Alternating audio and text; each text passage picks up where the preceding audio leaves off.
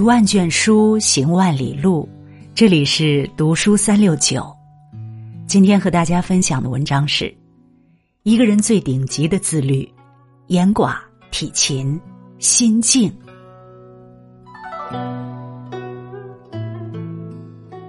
人人都渴望鸿运当头、飞黄腾达，却少有人去思考背后的逻辑。实际上，事物往哪个方向发展，往往都是有迹可循的。所谓的好运，也都来源于日常的修行。一个人越来越好，还是越来越差，从很多生活的细节上可以窥探一二。纵观那些活得好的人，都有这三个习惯，希望你也能养成。严寡，谦卑做人，低调做事。谢觉哉在《不惑集》中写道：“一知半解的人多不谦虚。”见多识广、有本领的人一定谦虚。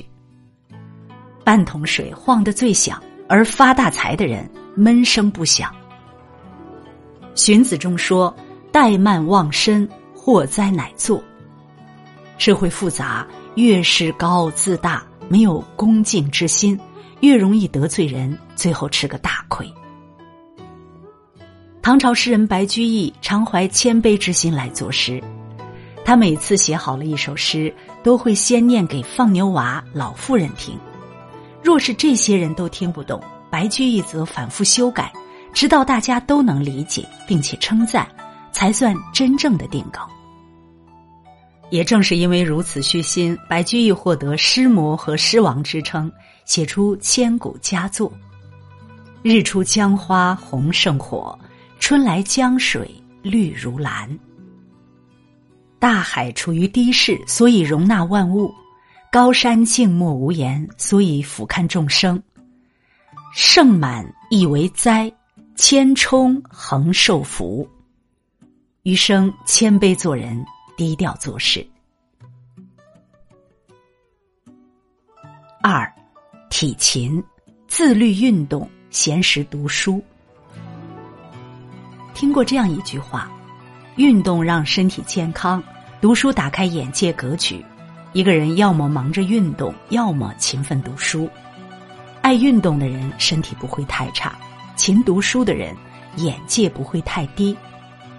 欧阳修在《归田录》里提出“三上读书法”，他说：“余平生所作文章，多在三上，乃马上、枕上、侧上也。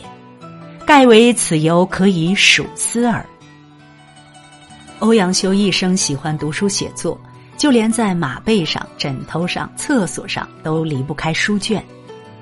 思想家朱熹说：“读书百遍，其义自现。”现代人生活碎片化，离不开手机，沉浸在热搜新闻中。也许我们没有古人勤奋，但是可以抽出睡前的十分钟，读些经典古籍。时间久了，思想眼界自然跟其他人不一样。读书明智，运动强身，灵魂和身体都需要兼顾。袁隆平先生到九十岁依然坚持运动，他喜欢排球、游泳，年轻时还在校运动会上拿过冠军。平常工作再忙，也会在田边走路散步，不让自己松懈下来。一个人真正的自律，就是把时间花在自己身上，不虚度，不颓废。不懒散，好运气自然会聚集到你身边。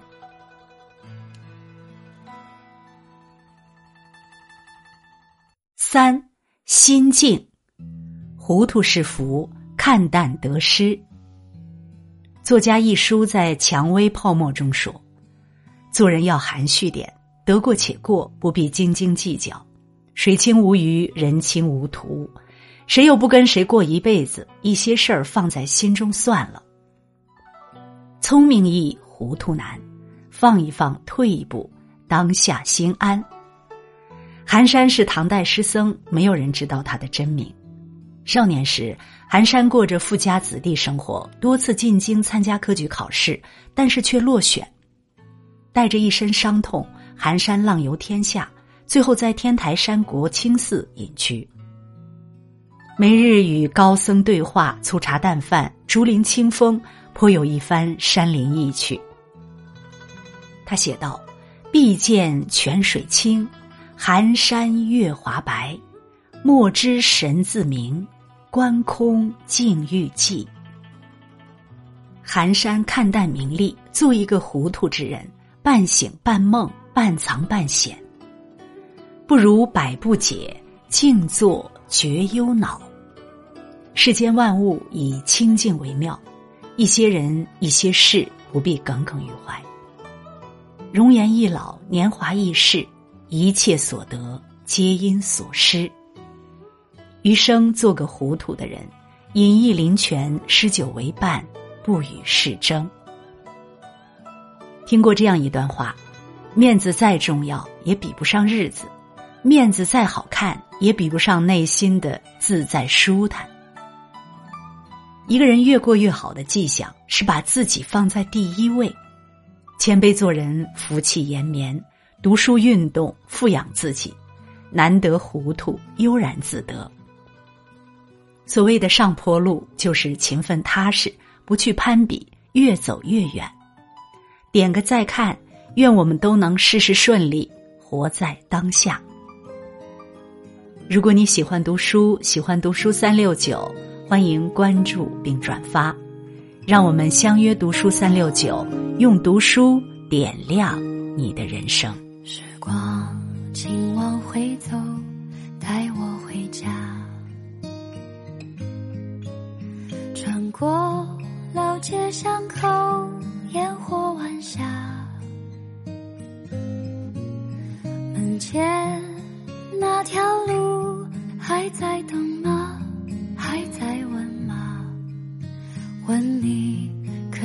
见过儿时的我？他说奶奶会等孩子回家。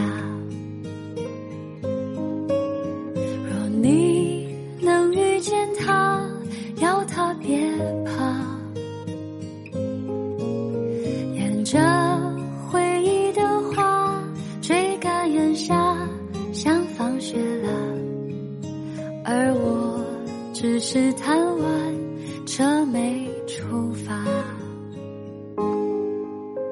能不能不做大人了？有颗糖就开心的年华。等一下，请等我一下。岁月下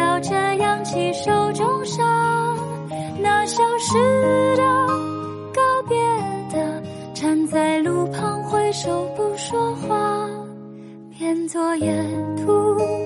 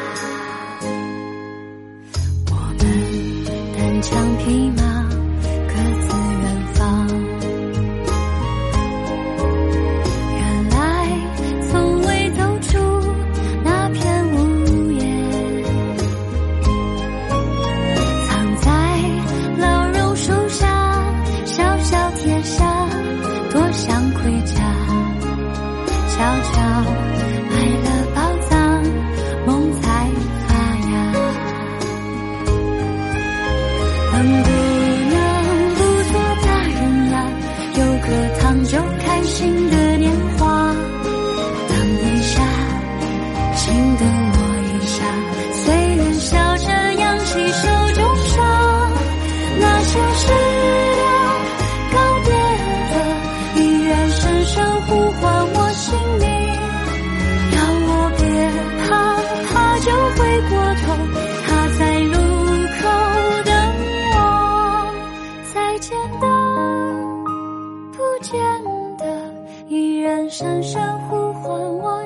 命。